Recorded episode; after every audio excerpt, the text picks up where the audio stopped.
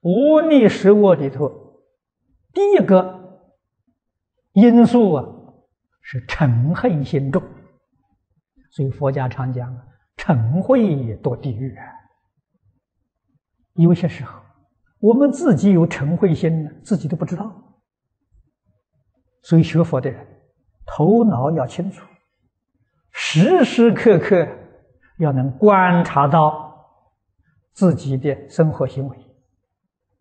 我们遇到不如意的事情，心里有一点不耐烦，有一点不高兴，都是嗔恚心在起作用。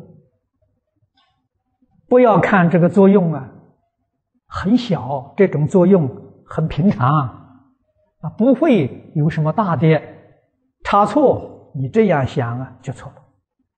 从这一点点不平、愤恨，就知道自己嗔恚心的。严重。如果每一天都有个几次，你这一生当中累积下来，可不得了啊！积小恶就成了大恶了，将来堕落在地狱还不知道怎么去，你说冤不冤枉？